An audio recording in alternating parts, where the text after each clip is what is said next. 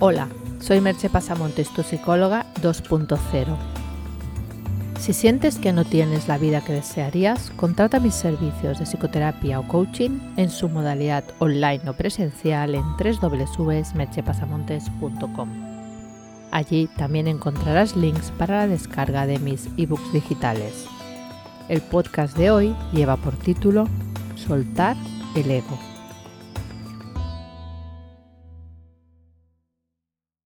Soltar el ego, o como mínimo dejarlo a un lado, es una de las aspiraciones de muchos de los practicantes de meditación, mindfulness, yoga y disciplinas afines. Pero como podéis suponer, no es nada fácil. La mayoría de las personas viven totalmente identificadas con su ego. Hemos de pensar también que la primera dificultad vendría de definir qué es el ego y además ser capaces de identificar eso en nosotros mismos. No seré yo quien me arriesgue a definir el ego de un modo taxativo, pues eso también dependería de bajo qué teoría o escuela lo explicáramos. Pero a los efectos que nos interesan, podríamos decir que es nuestro yo falso, nuestro personaje.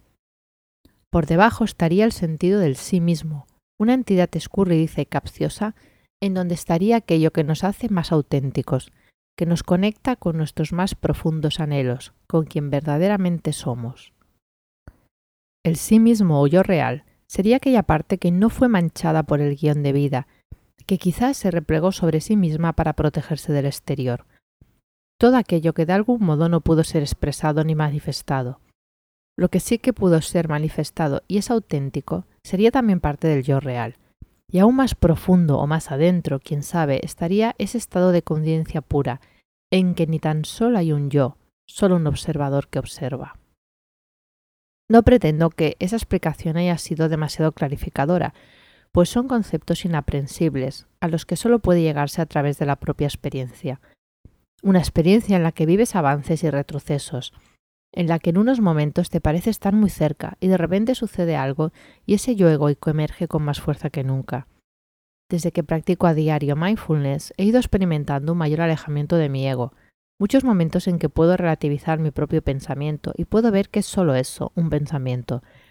También he podido conectar más con mi propia esencia y darme cuenta de qué me hace sentir en conexión conmigo misma y qué es lo que no. Pero a pesar de esos avances, de repente, algo que lees, unas palabras que cruzas con alguien, cualquier cosa, te dan de lleno en la zona sensible de tu ego, esa que aún no eres capaz de soltar.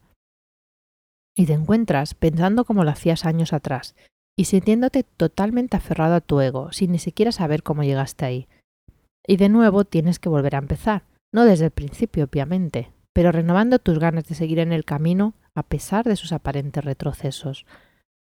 Cuando eso sucede, no tiene sentido enfadarse ni culpabilizarse, y tan solo sentir que retrocedes. Forma parte del proceso.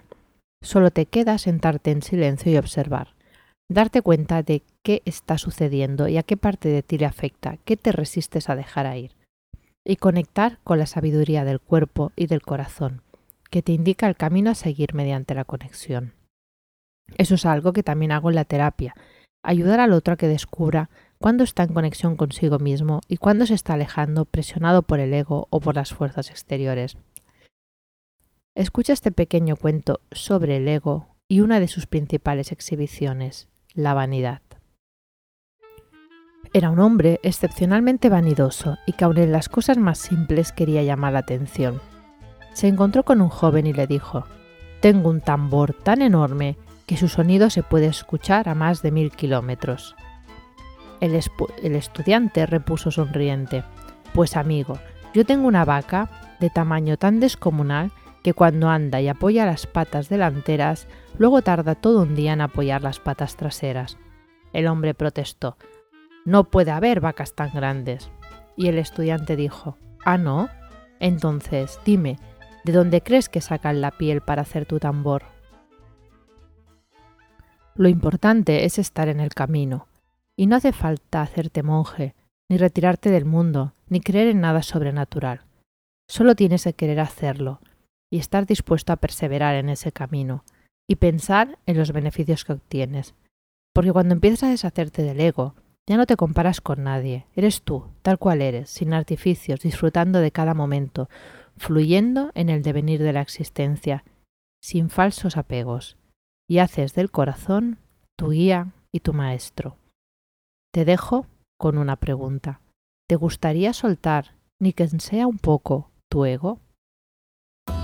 Hasta aquí el podcast de hoy. Puedes encontrar más información sobre hablado en el podcast y sobre mis servicios profesionales de psicoterapia y coaching en www.merchepasamontes.com. Te espero en el próximo podcast. Bye bye.